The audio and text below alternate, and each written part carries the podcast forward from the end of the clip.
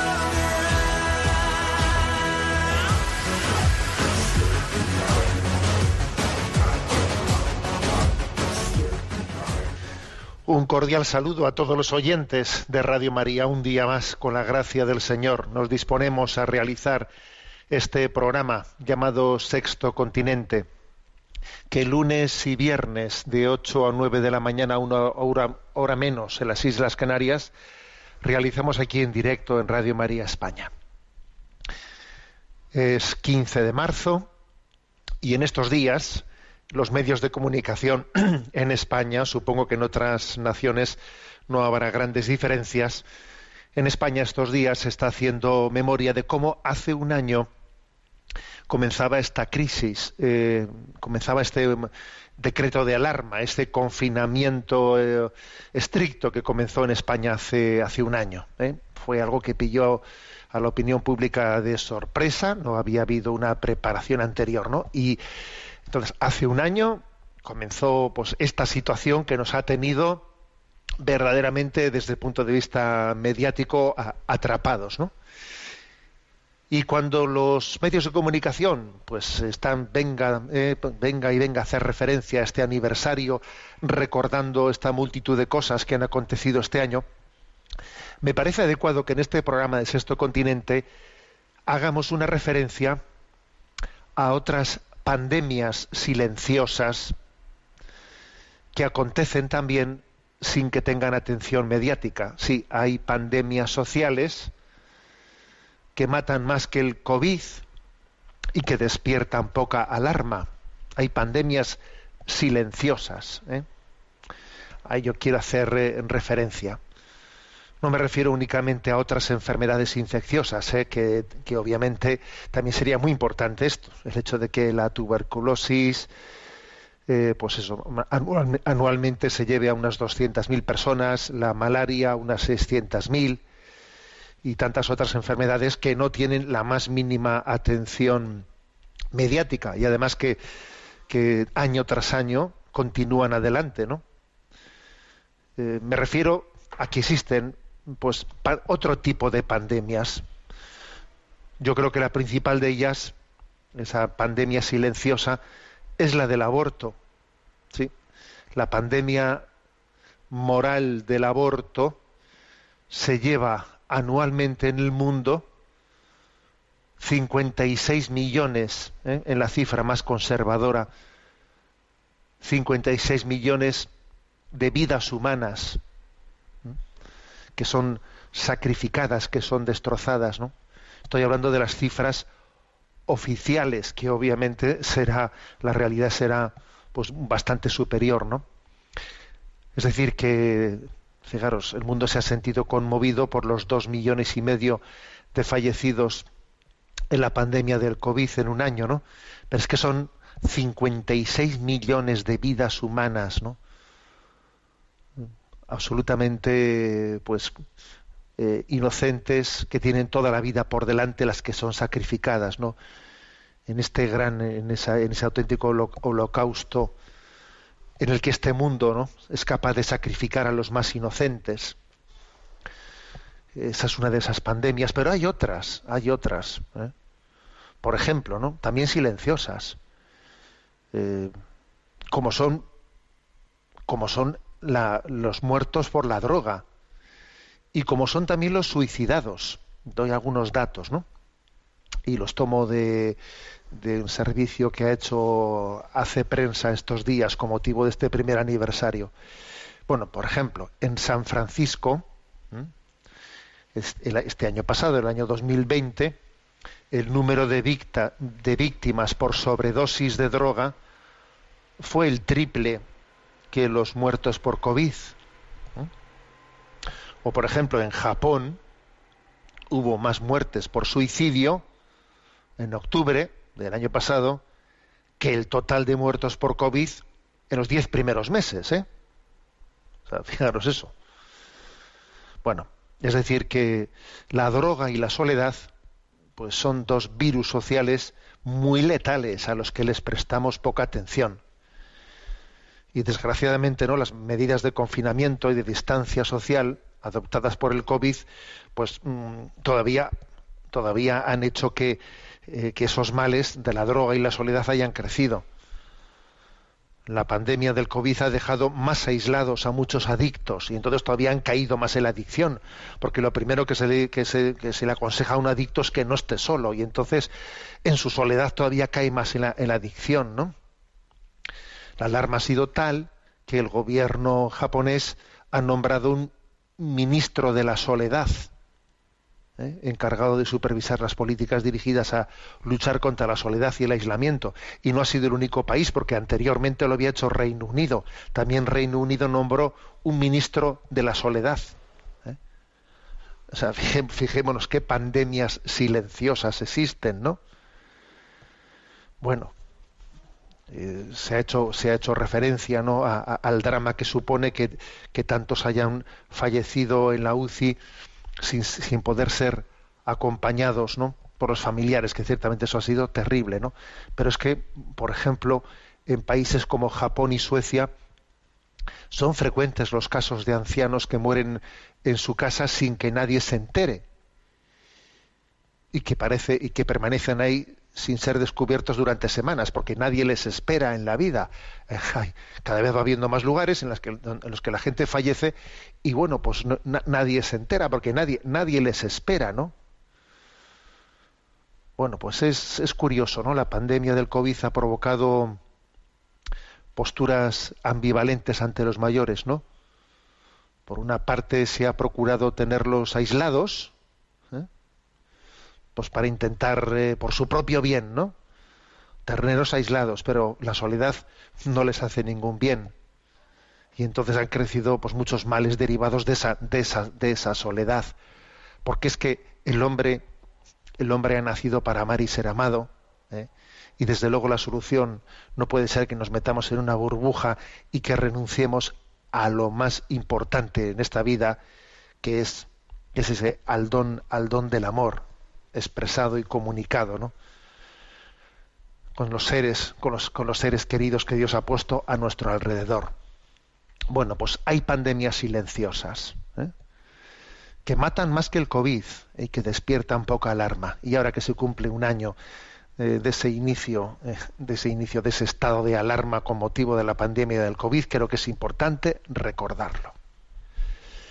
Sexto Continente es un programa que tiene interacción con los que sois usuarios de redes sociales en Instagram y en Twitter a través de la cuenta arroba obispo monilla, con los que sois usuarios de Facebook a través del muro que lleva mi nombre personal, de José Ignacio Monilla, y los programas anteriores eh, de Sexto Continente los tenéis a vuestra disposición, tanto en el podcast de Radio María como en la página web multimedia www.enticonfio.org. Ahí en enticonfio.org, por cierto, tenéis ya a vuestra disposición colgados pues las siete grabaciones que hemos hecho con motivo de los siete domingos de San José. ¿eh? Bueno, pues ahí queda como un recurso también para la evangelización. Siete reflexiones, eh, pues de en torno a 15 minutos cada una sobre los siete domingos de San José. Los tenéis a vuestra disposición en enticonfío.org.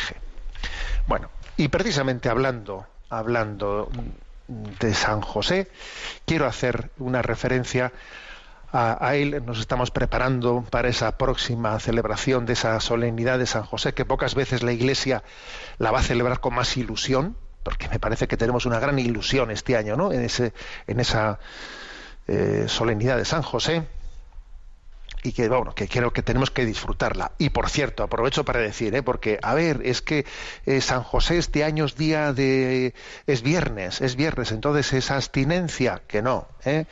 Eh, prima esa solemnidad y el día de San José este año, aun siendo viernes, no es abstinencia, ¿no? O sea, que a los que tengan esa tradición de comer cordero en el día de San José, pues adelante con el cordero ¿eh? y, vamos a disfrutar ese día del Padre, de, esa paternidad. A él le llamamos patriarca, patriarca San José. Y me parece importante reivindicar, ¿eh? reivindicar esa paternidad de José. este, esta sociedad está necesitada de la figura del Padre. ¿eh? está necesitada. ¿eh? Voy a compartiros un artículo que, si Dios quiere, pues se publica, publicaré para ese día de, San José. ¿eh? Para ese día lo tendréis ya colgado, quien quiera tenerlo por escrito en la web enticonfío.org. Y bueno, pero pues, los oyentes de Radio María siempre, siempre van por delante. Entonces, antes de que esté por escrito, lo comparto con vosotros, por, por la radio. ¿Quién no ha escuchado la expresión detrás de un gran hombre siempre hay una gran mujer? Que obviamente también tiene su correlativo. En detrás de una gran mujer siempre hay un gran hombre. En medio de una cultura en la que se tiende a reivindicar la dignidad del propio género desde la contraposición con el otro, se hace más necesario que nunca subrayar el valor de la comunión y de la complementariedad. ¿Eh? Creo que es uno de los grandes males ¿no? que nos aquejan, pues el, el pretender, ¿no? el pretender descubrir la dignidad de la mujer en contraposición ¿no? con, eh, con la del hombre. O sea, es una pugna, es una especie de, ¿eh? de lucha. Se ha pasado de la lucha de clases de ricos y pobres que, pregonaba el marxismo, ahora la lucha de los sexos, ¿no? Eh, hombres y mujeres. Entonces, ¿quién tiene más poder? ¿Quién no tiene menos poder? madre mía, pues siempre, siempre hay que estar eh, luchando unos contra otros. Es que la dignidad de uno es en detrimento de la del otro. Los ricos contra los pobres, los pobres contra los ricos. siempre tenemos que estar bajo esa, ¿eh? bajo esa perspectiva de la lucha hay que reivindicar sobre todo el valor de la comunión y de la complementariedad. Lo mismo cabe decir ¿eh? en la experiencia educativa de los hijos. Lo que un niño necesita no es, un no es una supermamá o un superpapá, sino una mamá y un papá que aunque sean normalitos, se quieran mucho y de forma estable. Eso es lo que necesitan ¿eh? los niños la gran experiencia, perdón, la gran carencia de nuestra época es la esponsalidad, la comunión, la integración de la maternidad y la paternidad. Esa, eso, es lo principal.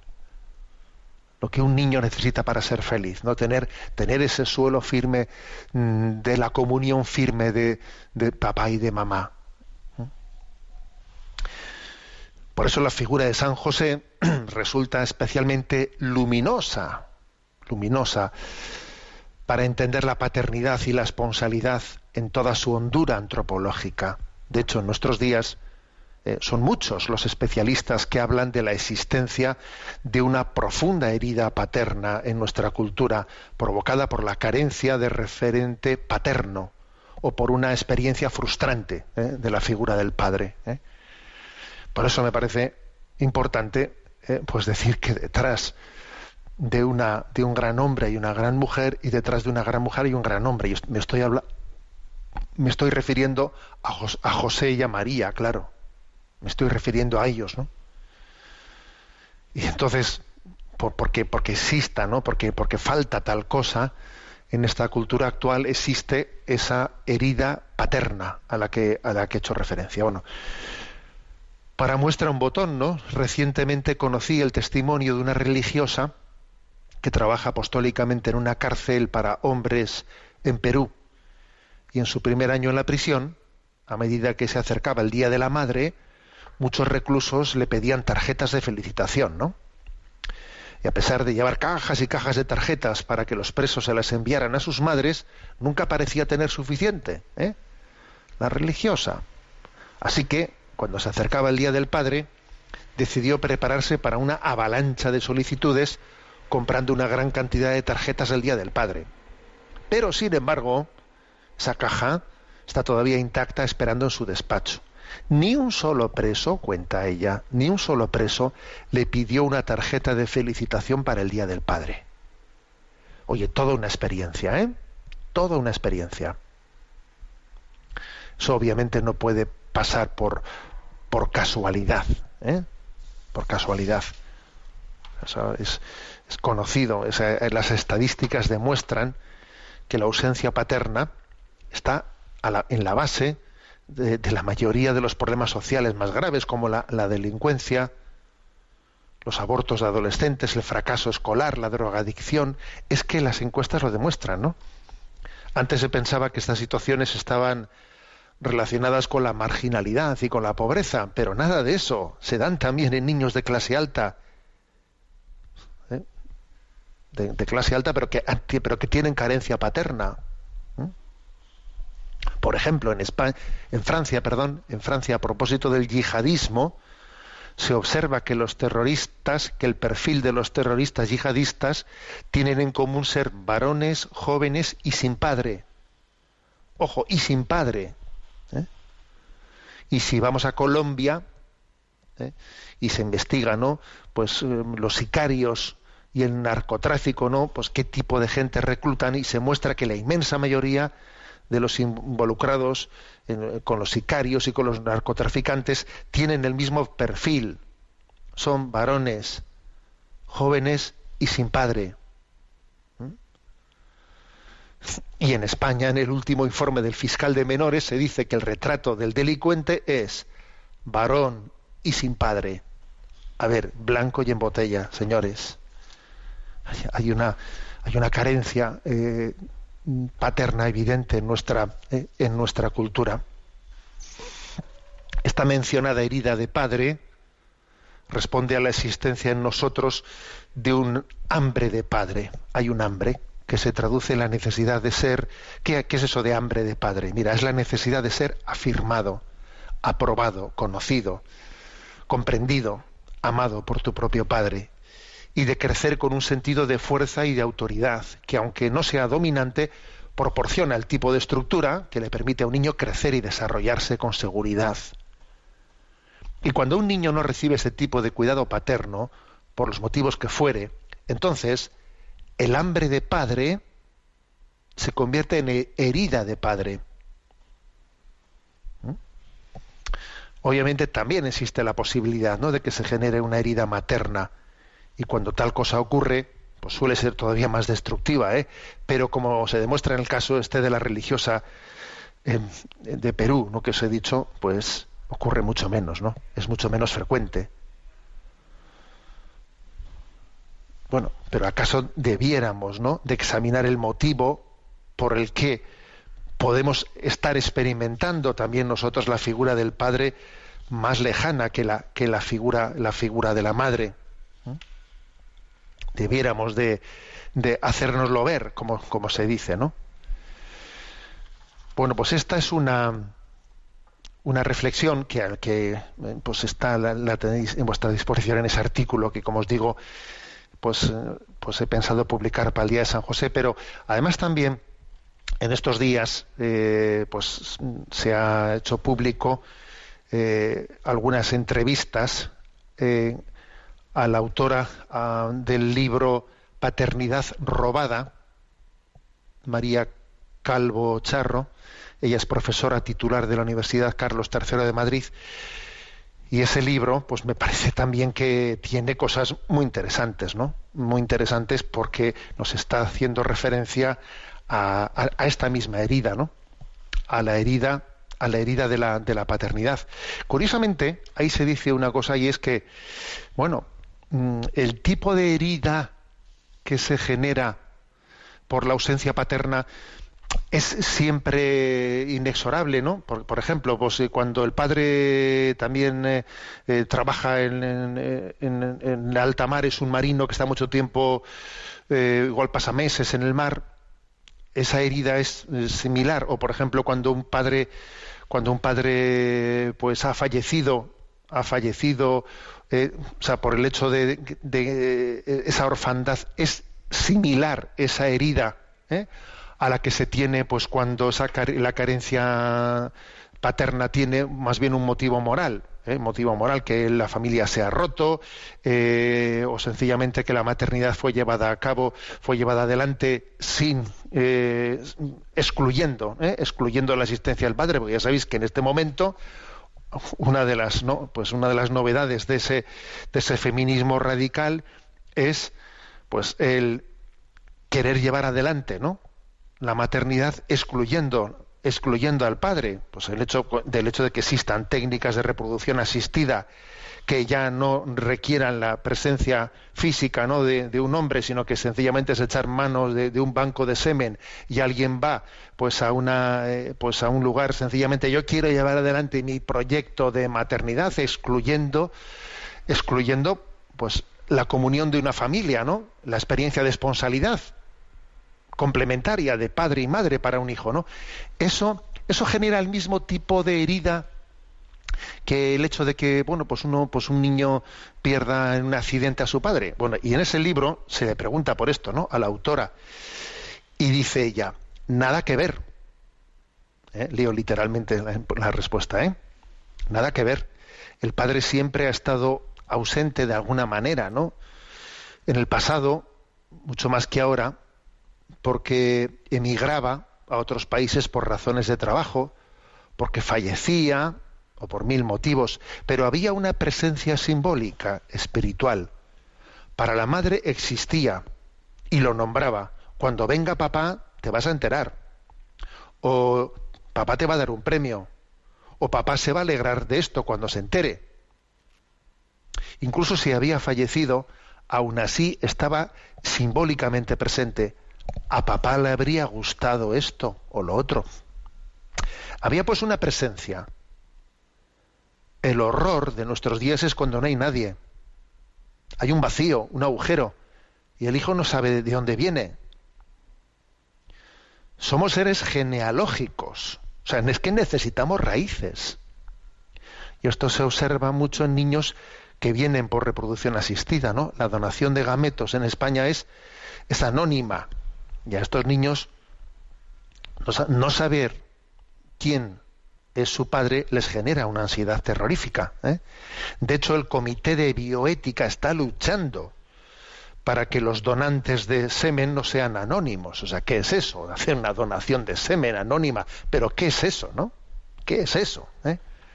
Entonces, a ver, esa herida, esa herida de padre es, es obviamente es muy, es muy potente, esa herida, ¿no? Incluso también en esta, ¿eh? En esta entrevista se insiste en que el padre, la figura del padre, influye en la conformación de la identidad sexual del hijo y de la hija. ¿eh? Y dice esta autora, ¿no? Hay padres que están ausentes por muchos motivos, ¿no? Bueno, y obviamente puede ocurrir que, en ese caso, cuando un padre está ausente por, pues, por motivos pues, pues porque que no se pueden controlar, otro adulto puede jugar un papel importante en esto, un tío, un abuelo, un profesor. Pero es importante esa figura de paternidad. La figura de paternidad, eh, cuando por razones, mira, que, que, uno no puede controlar, faltan, pues eh, estamos llamados, ¿no?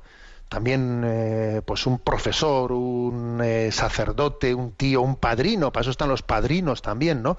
Pero la figura, esa figura de paternidad es muy importante, es, es, clave, es clave para la propia, la propia identidad, ¿no? Y especialmente la psicología va demostrando que los niños, los niños varones tienen la necesidad de esa identificación, ¿no?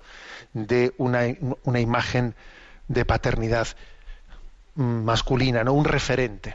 Y además es un, uno de los riesgos que existen, que esta autora no lo refleja en su, en su libro, es que, claro, si existen ya muchos niños a los que les falta la figura del padre y encima en la, en la escuela, en este momento, sobre todo en primaria, ¿no?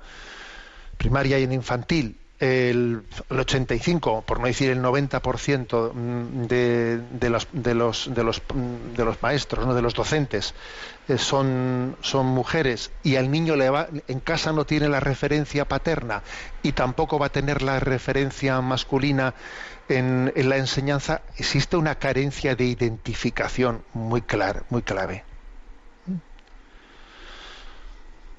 Y y es curioso, ¿eh? porque incluso en el libro subraya cómo eh, es muy importante esa referencia masculina, que es la que les enseña a los niños a respetar el sexo femenino.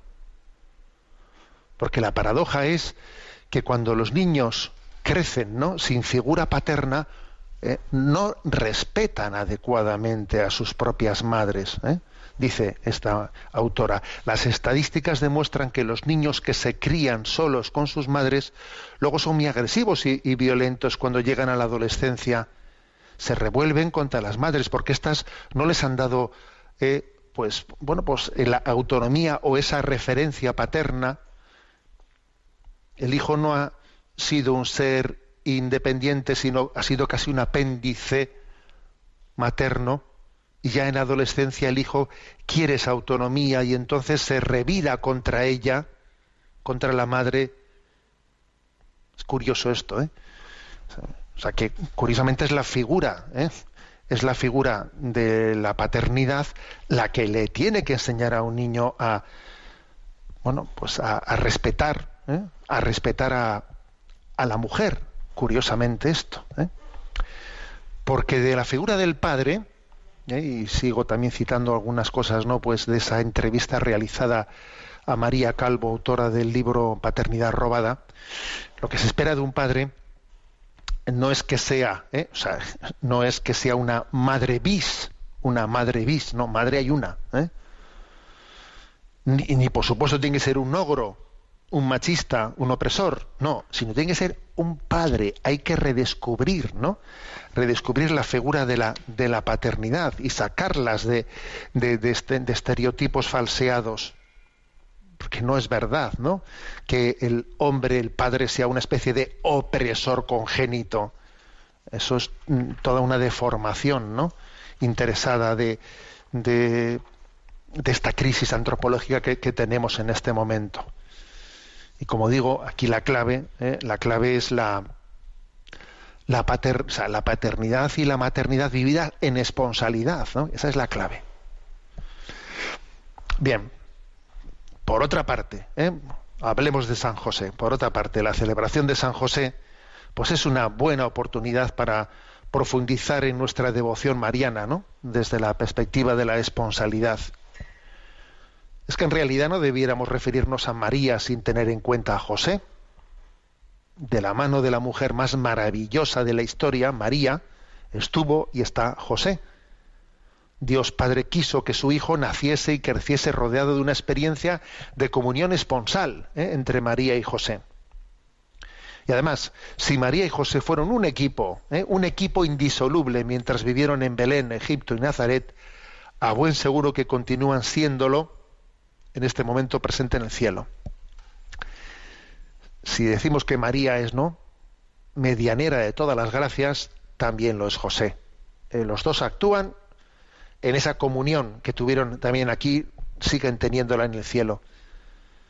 Pero la figura de San José no se agota en la esponsalidad con María, sino que es designada como la sombra de la paternidad divina, que es una de las cosas que más hemos subrayado, ¿no? En estos siete domingos de San José, la sombra de la paternidad divina. El significado de esta expresión no hay que entenderlo tanto, ¿no? En el sentido de que San José viviese en la sombra, sino en el que durante toda la vida oculta de Nazaret, José fue para Jesús la sombra de la paternidad divina. Diríamos en términos teológicos que San José fue como una especie de encarnación, visualización de la paternidad de Dios Padre. A Dios Padre no se le ve, es invisible, pero se hizo visible para Jesús en San José sin olvidar que lo que San José fue para Jesús es lo que cualquier padre está llamado a ser para su hijo, imagen visible de la paternidad de Dios. Tú, padre que me escuchas, tú estás, fíjate si es potente esa vocación que has recibido de ser padre, ¿no? Tú estás llamado a visualizar, ¿eh? tú a ser, a ser la visualización de la paternidad de Dios para tu hijo. Como yo, sacerdote, ¿eh? estoy llamado a ser, a ser Cristo a ser la imagen de Cristo para el mundo, pues tú estás llamado a ser la imagen de Dios Padre para tu Hijo. ¿eh? Y por lo tanto, San José, a San José no nos lo tenemos que imaginar en un rinconcito sin decir nada y pasando desapercibido, sino liderando la Sagrada Familia en esa comunión esponsal con María. ¿eh? Por lo tanto, vamos a celebrar la fiesta de San José este viernes próximo. La vamos a celebrar con mucha, mucha ilusión. Con mucha ilusión. ¿eh? Creo que ha sido un acierto ¿no? el convocar este, este año de San José. Y además, que sepáis que ese día, el día de San José, se va a iniciar también un año de la familia, ¿eh? que así lo ha pensado el Papa, para unir año de San José y, año de la familia. Bueno, entre todos los cantos que hemos ido poniendo ¿no? en este año de San José, para mí el canto campeón, para mí quien, quien, ha, quien ha tenido la, la mayor belleza ha sido este himno a San José, que compuesto y cantado por eh, Canto Católico de Chile. ¿eh? Es un grupo de música que encontraréis fácilmente, ¿no? Pues su, su web Canto Católico y tienen este himno a San José que es una preciosidad. ¿eh? Entre los himnos que yo he podido encontrar, pues me parece que es el más bello. Lo vamos a escuchar.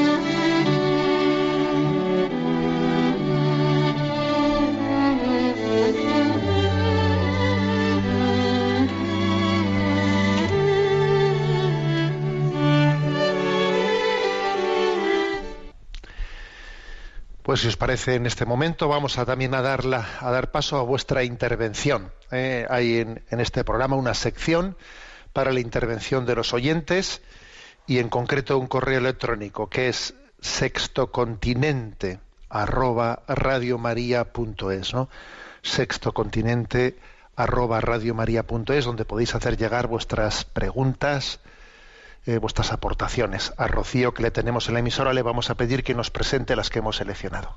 Adelante, Rocío. Muy buenos días. Pues Por- eh, la primera pregunta es de un oyente que dice, buenos días, Monseñor Munilla. Mi pregunta es, ¿seríamos más libres los católicos españoles si a la Iglesia no la ayudase el Estado? Bueno, a ver, esa pregunta, para empezar antes de responderla, hay que hacerle muchos matices, ¿no? A ver, los, los católicos formamos parte, eh, parte de la, de la sociedad, ¿eh? Entonces, como, como miembros de la sociedad, pues tenemos todos los deberes para contribuir al bien común y tenemos todos los derechos. ¿eh? Entonces, por- voy a poner, por ejemplo, un caso concreto, ¿no? El caso de la educación, que igual es el caso emblemático. ¿eh? Claro, puede, pre- puede igual si, la si el oyente está diciendo, a ver, seríamos más libres los católicos si en vez de tener una educación concertada, eh, tuviésemos una educación absolutamente privada. Pues claro, claro que obviamente seríamos más libres en el sentido de que, eh, pues al, no tener, eh, o sea, si uno renuncia a tener el sistema de educación concertada, pues entonces, claro, pues el Estado no puede, eh, no tiene resortes, pues para, mm, para manipular, vamos a ser claros, o para man- mangonear, como se dice, ¿no? Pues y para utilizar eh, ese, esa ayuda o ese concierto económico como como una justificación para estar haciendo una continua intervención en lo, ¿eh? pues en los planes educativos eh, de manera que bueno pues la- la- el derecho libertad de los padres pues se, se ve se ve cercenado no claro claro que obviamente no el tener un sistema de, de el que muchos padres católicos eduquen a sus hijos en colegios concertados eso de facto les hace menos libres que si estuviesen en un colegio eh, privado. Bien pero esto vamos a decirlo claro esto es por la no es porque eso sea en sí así, sino por la manipulación que se hace de esa concertación, por la manipulación, porque las administraciones públicas, los estados, olvidan de que ellos son administradores de ese, de ese dinero eh, que están destinando a la educación concertada. Se olvidan de que son administradores y parece que se sienten dueños y entonces, pues si, si este colegio tiene una concertación, entonces yo a cambio de ello a los padres les, les quito un ejercicio de su libertad que si fuese el colegio plenamente privado iban a tener más libertad. Pero como tienen concertación, yo aquí el que paga manda. ¿eh? Pero a ver, ¿quién ha pagado ese dinero? ¿Lo ha pagado el Estado? No, perdón, lo han pagado los padres lo han pagado los padres. El Estado lo está administrando, pero quien lo ha pagado han sido los impuestos de los padres. Este es, este es el problema. ¿eh? Este es el problema. Que tenemos, digamos, una concepción política que al final que al final es eh, pues es totalitaria tiene una tendencia al totalitarismo obvia no y no tiene la humildad suficiente de saber que somos que, que- que somos administradores que estamos al servicio, al servicio de, del bien común, y no nos tenemos que sentir dueños, ¿no? Entonces, claro, ¿qué ocurre? Eh, sería, es injusto, es injusto que un católico, si quiere tener plena libertad, ¿no? Para llevar adelante la educación de sus hijos, tenga que decir, a ver, pues entonces yo tengo que pagar dos veces la educación de mi hijo, porque por una parte tengo que pagar mis impuestos, mis impuestos, ¿no? Para, so- para sostener todo el sistema, ¿eh? el sistema educativo público y concertado, y luego además, pues para que, pues como, como por ese lado me manipulan, pues luego encima voy a pagar un colegio privado para que allí tengan menos capacidad de, eh, de manipularme. A ver, entonces estoy pagando dos veces, por no decir tres veces, por decir tres veces la educación de mi hijo. Y eso muy poca gente se lo puede permitir, porque eso obviamente supone un nivel económico muy alto. ¿Eh? Entonces, a ver, es que mm, eso de que es claro es que para que eh, la Iglesia sea libre tiene que eh, renunciar a la ayuda del Estado es que vamos a ver un momento es que es que los no se trata de la Iglesia se trata de los católicos tienen derechos los católicos tienen derechos ¿eh? como un ciudadano más ¿eh? y entonces es absolutamente injusto ¿eh? pues que bueno pues que se, entienda o por ejemplo se considere como una ayuda a la iglesia el sistema de, la, de, concierto de la enseñanza pero qué tiene que ver eso con una ayuda a la iglesia eso cómo se puede computar porque hay por ahí gente ¿eh? que hay por ahí webs anticlericales que te dicen las ayudas que el Estado da a la Iglesia y entonces cuando hacen sus cálculos, por ejemplo, el, el, la, la, parte más, más abultada, más abultada, de repente viene, pues, eh, cuánto, eh, cuánto entrega el Estado a la Iglesia en, en educación, la educación concertada. Es, es, el capítulo más grande. Y dice uno, pero a ver, pero qué, pero qué timo es conceptual es ese. Eso, eso, ¿qué ayuda a la Iglesia es esa? Eso no es verdad que sea una ayuda a la Iglesia. Eso es conducir una parte de los impuestos de los contribuyentes al sistema educativo que ellos quieren para sus hijos. Y además lo que no terminamos de entender es por qué a los padres que quieren para sus hijos una educación católica se les está asignando pues casi el 50%, la mitad del presupuesto de, del que eh, educa su hijo en, un colegio en un colegio del Estado. O sea, ¿por qué un colegio eh, concertado de iniciativa social tiene que tener un presupuesto que es casi la mitad, dependiendo de los lugares de España, ¿no?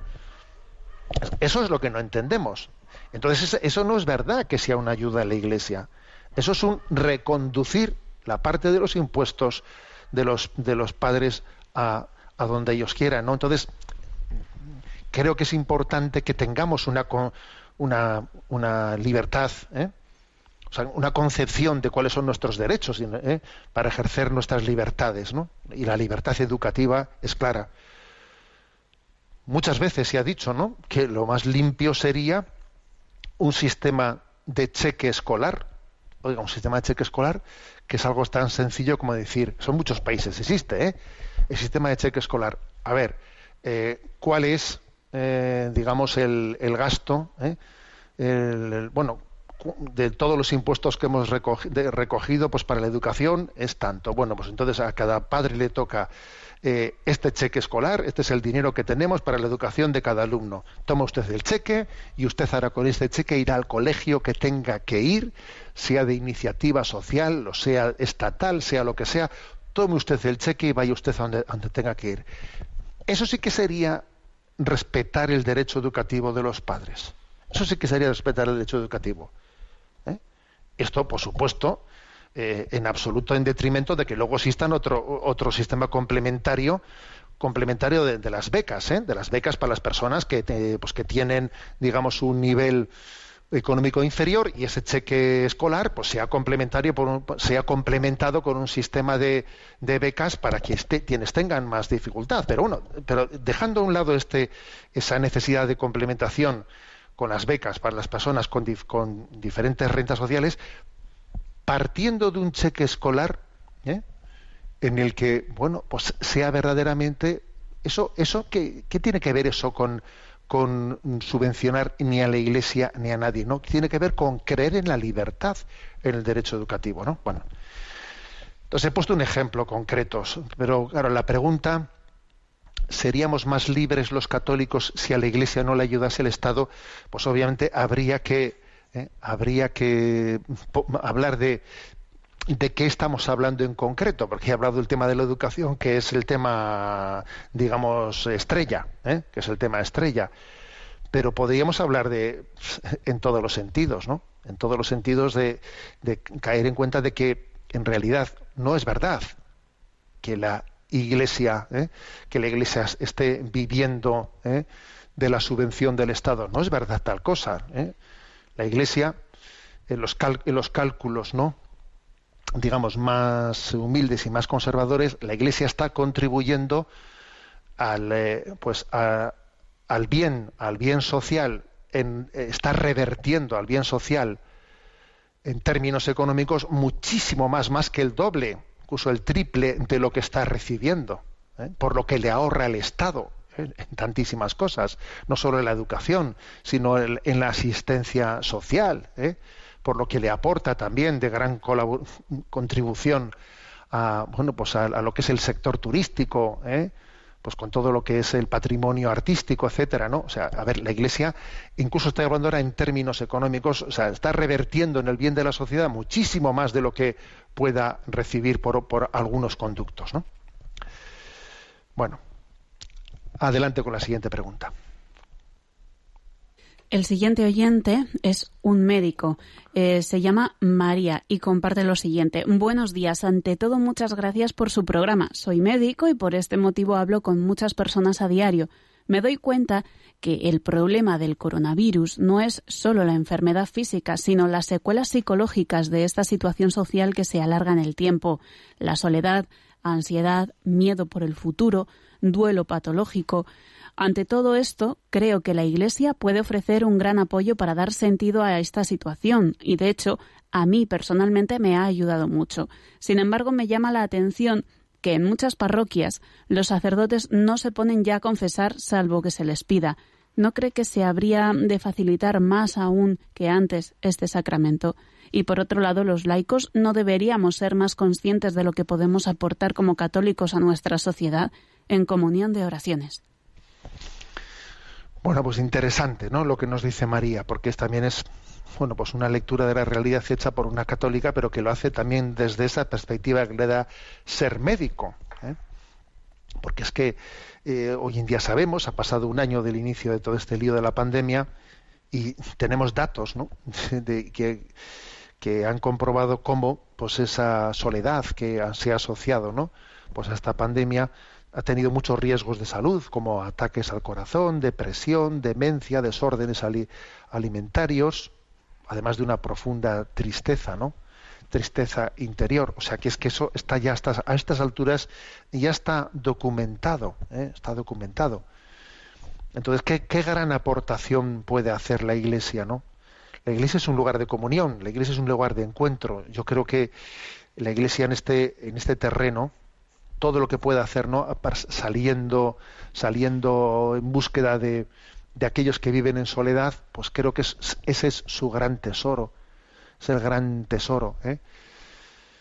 El desafío de la soledad, eh, pues fue una carta pastoral que escribimos los obispos aquí de la provincia eclesiástica de Pamplona, y en él, eh, en esa carta, pues hacíamos una especie de mm, de, reflexión, una, una reflexión, ¿no? A ver, ¿qué podríamos hacer como iglesia? Mm, digamos, ¿qué iniciativas de cómo podemos llegar a las personas que están en soledad, ¿no? ¿Qué redes podemos tender? A ver, tendamos redes, ¿no? Es hermoso. Eso es, es una gran potencialidad que tiene, que, que, cada parroquia tiene que tejer, tejer redes de solidaridad, a ver cómo llegamos a quién está aislado por aquí, quién está solo por allá. ¿eh? A ver, pues si, si, nos, si hiciésemos una evaluación de qué tal lo hemos hecho, qué tal lo hemos hecho en ese tiempo de pandemia, pues yo creo que daríamos notas muy desiguales, vamos a, vamos a ser sinceros, ¿eh? O sea, tendríamos, eh, habría lugares en los que tendrían un sobresaliente, pero quizás en otros lugares, eh, pues, pues no, no, no, sé si hemos llegado al cinquillo, ¿eh? al cinquillo, o sea, qué, qué, qué redes hemos tendido, etcétera, ¿no? Y por cierto, y claro que María tiene una, eh, esta médico que pregunta, tiene una gran, eh, una gran, eh, yo diría, finura cuando apunta al sacramento de la confesión. ¿Y qué ha pasado con el sacramento de la confesión en este tiempo? Eh, pues porque, a ver, o sea, ¿qué ha pasado? ¿Eh? Porque, vamos a ver, no, no creo que sea excusa, ¿eh? excusa las, a estas alturas ya, las medidas de la pandemia para no poder celebrar el sacramento de la confesión, pues, pues mira, con las medidas que se requieren de distancia social, etcétera, o sea, ¿qué, qué dificultad hay en poder celebrar el sacramento de la confesión a dos metros de distancia. Oye, que tenemos salas, que tenemos lugares y pueden estar ventilados. O sea, a ver, no existen razones sanitarias para impedir la celebración de ese sacramento. Y sin duda alguna hay que priorizarlo y a veces eh, cualquier eh, situación como la que hemos vivido que nos desordena, nos desordena, en ese desorden que se genera en una, en una situación, pues igual hemos dejado orillado lo principal. Y lo principal es, es, es el encuentro personal, es el encuentro personal, el tú a tú. ¿eh? El que, porque también en- hay que decir que hay una gran necesidad de, confesarse en este momento. Eh, por ejemplo, han crecido mucho en esta situación en- por, la, por la soledad las adicciones, ¿no? Adicciones de, mucho, de muchos tipos, eh, de desórdenes, de desórdenes en la manera de beber, de alimentarse, en la impureza, en tantas cosas, ¿no? Que, que requieren que uno mismo pues, pueda abrir su corazón y pueda pedir ayuda y pueda pedir, y pueda pedir quien le acompañe ¿eh? en este orden interior que todos, que todos necesitamos. En resumen, ¿eh? que creo que apunta muy bien María cuando nos pide ¿no? a todos los sacerdotes en el seno de la Iglesia que prioricemos ¿eh? Eh, el encuentro, el encuentro personal en el sacramento de la confesión y sencillamente en la capacidad de escucha. El mundo necesita un lugar en el que abrir el corazón y sentirse fortalecido y sentirse amado, sentirse querido. Porque el primer signo de que amas al prójimo es que te interesas por él. A ver, habl- hablar de amor al prójimo sin comenzar por interesarme por cómo está y porque me hable personalmente de lo suyo, a ver, eso es un amor abstracto. Abstracto, ¿eh? Entonces, bueno, pues eh, me parece providencial esta intervención y así la he querido compartir. Vamos a concluir un poco antes de lo habitual el, el- el programa, ¿eh? para que también pueda hacer frente ahora a otro compromiso que tengo. Y os animo a todos a vivir en la solemnidad de San José con toda la, con toda la ilusión. ¿eh? San José, patrono de la Iglesia. San José, 150 años de tu patrocinio, ¿no? Especialmente nos acordamos de, los, de, todos los padres que la figura de la paternidad sea dignificada. La bendición de Dios Todopoderoso, Padre, Hijo y Espíritu Santo, descienda sobre vosotros. Alabado sea Jesucristo.